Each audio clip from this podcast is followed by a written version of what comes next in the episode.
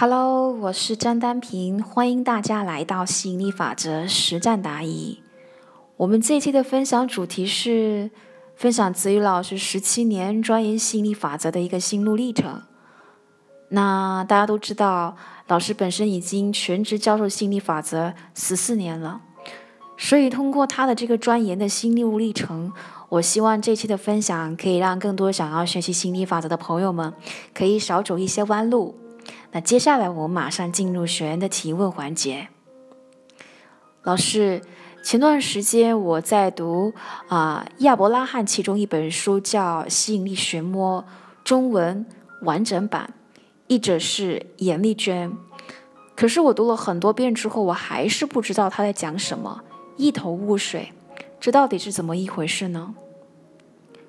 子瑜老师回答：“我也挑了几段来听，我觉得大部分人听了可能不懂得译版的亚伯拉罕在说什么，我也不觉得翻译者真的读懂亚伯拉罕在说什么，所以只能够尽量去蒙去猜。我打个比方吧，你至少在某个地方长大，你很熟悉地方上的环境。”有人递给你一幅地图，因为你很熟悉这个地方，所以即便这个地图画得偏差太远，你还是看懂他想要带路去到哪里。但是如果本来就没有来过这个地方的人，看了这幅地图，恐怕就懵了，很难找得到。所以，如果是再早几年前我读到这些翻译的版本，我很可能也找不到地方了。但因为我现在完全读懂。亚伯拉罕了？我在听这个翻译的版本，我明白亚伯拉罕真正想要说的是什么，甚至还可以还原 Esta 的一个英文惯用字眼和表达方式。但是翻译版本的话偏离太多了，翻译者也就是画地图的人画偏了。所以原版的确比较好，但是在你完全读懂它的整个体系之前。你也是大部分靠蒙的。你读原版扭出的程度可以降到最低，但是如果把亚伯拉罕完整的知识体系比喻做一个圆形的话，那每一本书可以理解为这个圆形被切成好几块。而你读原著，其实你也不容易吃透他真正想要表达的完整意思。有以下几个原因：一。他的著作全部加起来也没有凑成完整的圆。二，他的著作没有涵盖很多工作坊回答过的知识点。那为什么会出现这种现象呢？也是有原因的。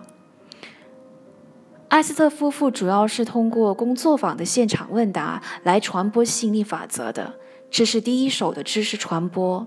然后把现场问答录下来。烧录成光盘出售，这是第二手的知识传播。上述的方式已经持续了很多年之后，他才开始写书，将反复在工作坊里面出现的常见问答、基础知识沉淀整理成书本的形式。这可以看作是第三手的知识传播。书籍这种知识的载体是最凝练浓稠的形式。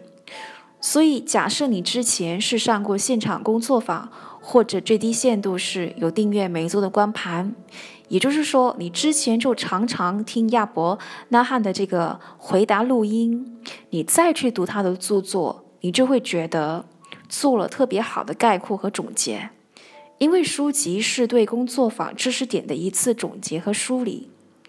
所以，基于这种特别特殊的啊历史脉络。一个人要学吸引力法则，直接去读他的书，特别是中文版译作的书，其实是最难使得上力的。从工作坊沉淀为书，太过凝练浓稠，是第一道坎；从英文版到中文版，地图被画歪了，是的第二道坎；书籍本身没有凑成完整的圆，是第三道坎。上面是先天的坎。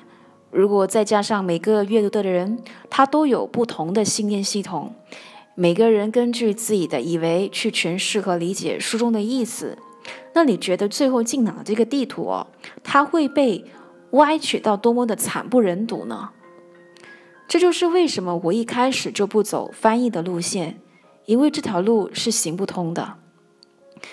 有些老师还在走这条路线。你如果去读他们翻译的亚伯拉罕的原话，通常会有种云里雾里的感觉。而我教的心理法则版本，它不只是接地气，我教的是完整的圆。亚伯拉罕的课我听了十七年，我才完整拼圆。第十七年以前，我总有一种懵懂和朦胧的感觉。而今年是我修炼吸引力法则的第十八年了，以我这种悟性，居然也要用十七年才完全贯通融会，不可思议。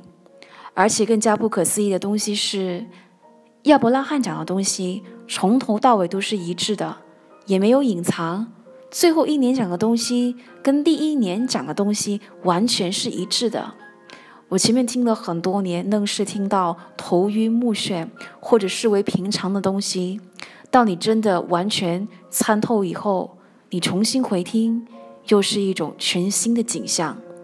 简单说就是，他一开始就跟你完全抖出来了，但是你没开窍就是没开窍，你看到就是看不懂，你听到就成了耳边风。就是你会经历那种见山是山，见山不是山，见山还是山的心路历程。第一层次的见山是山和第三层次的见山还是山，看起来一样，又不完全一样。过程好像浪费了时间，因为两者还是看到山嘛。但是你又不可能直接从第一层跳到第三层，然后就会有一种垂心肝的感觉。这些话他不是一开始就讲了吗？我不是也听了 n 遍了吗？怎么我前面这些年完全领悟不到了呢？其实他没有藏私，我悟性超绝，怎么就是需要花十七年，在最后一年才把第一年就听到的东西给听懂了呢？所以这种感觉实在是太奇怪，也让人很捶心肝呢。这样子比喻吧。他没有藏着掖着，甚至他直接就递给你了，你愣是收不到，受用不了。这就跟宇宙是有求必应是同样道理的。你要的宇宙都给你了，但问题是你收不到就是收不到呀。你一直收不到，你以为是宇宙没有给你，或者心理法则失灵了，其实是你这一端出错了，不是宇宙那端出错了。为什么捶心肝呢？大家想象一下，对方伸手直接交给你你要的东西，你居然用了十七年才把东西给接了过来，我太难了。这一伸手一接手，居然就用了十七年，拼圆用了十七年，但是看着手上这一幅全图，也还是常常有种恍若隔世、难以置信的感觉。大家有没有觉得？即便你们已经多次验证了心意法则都好，至今还是多多少少会有一种如在梦中的感觉。其实有时候我自己讲心理法则，我都有种在讲着天方夜谭的感觉，很难讲，是一种临界点的拼图或者是感觉，你很难具体到特定的某一根稻草，就是压死骆驼的那一根，好像禅中的参悟突然打破杯子。施工粉碎就开悟了，这不是你去数哦，打破了第一百零八个杯子，然后就开就开悟了。那后面的人去复制这打破杯子的这个举动，怎么我摔了一百零八个杯子，我还是没有开悟呢？所以我记得我早期在听亚伯拉罕的内容，我专挑解决问题类的来听，比如说吸引金钱啊，吸引健康，吸引情感。比较重视数，希望现炒现卖，即学即用。因为当时我要解决困顿七年的还债问题，我最后这几年比较开始重视以前故意忽略的开场铺垫，可以类比为道。我完成拼圆，可以比喻做吸引力法则界的开悟。开悟后再回头重听以前听过的内容，整个感受就不一样了。整个理解就变成立体的，四通八达。我拼凑还原了整个亚伯拉罕的知识体系，形成了一个框架。那我要怎么去确定我的这个框架就是完整的体系呢？你只能通过实际检验去确定这一点。我现在就是要不断的去丰富和优化这个框架，做到概莫能外。现在完成的进度大概是百分之九十五到九十八了。这个体系真要讲清楚，很庞大。但是玩家班和创富班已经，我有出现点播的群，会直接受益，因为我会根据最新的境界去回答问题。我不可能自己升级到了最新的境界，还用以前的认知去回答。所以大家这段时间听老师的这个群里面的点播，有些敏感的人已经察觉到老师的境界已经不同了。所以我用最新的领悟去点播是最容易的，但要让你领悟到我的领悟，相信我的相信，这个工程可就大了去了。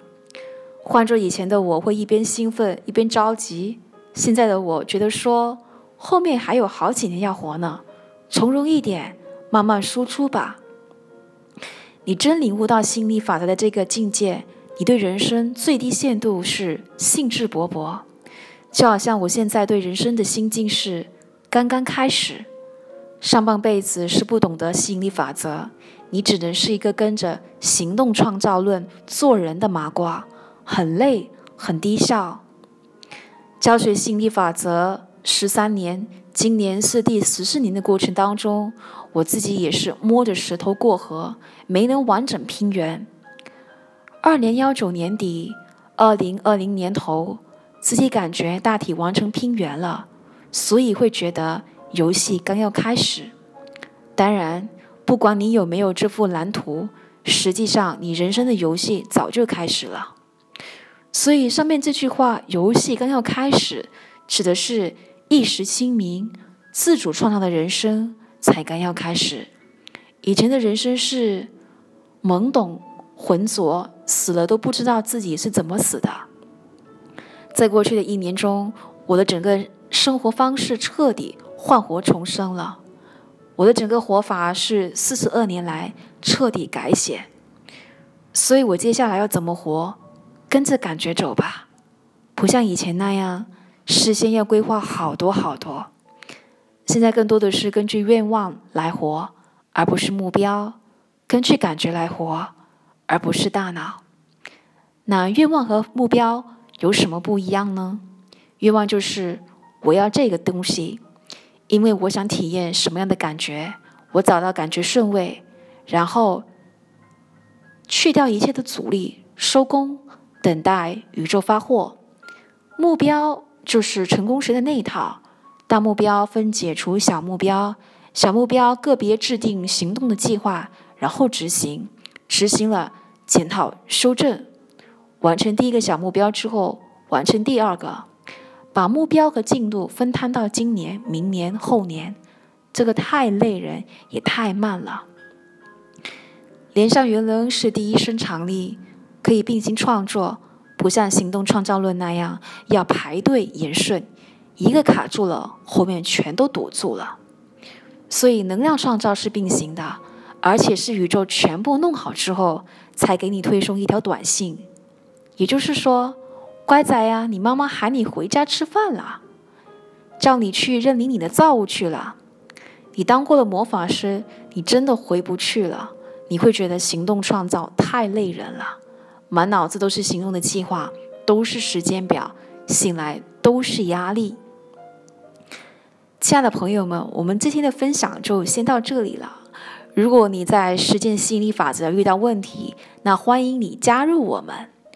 我的微信是幺五九幺五三四八三零三，欢迎你加入我们，和我们一起来实操吸引力法则。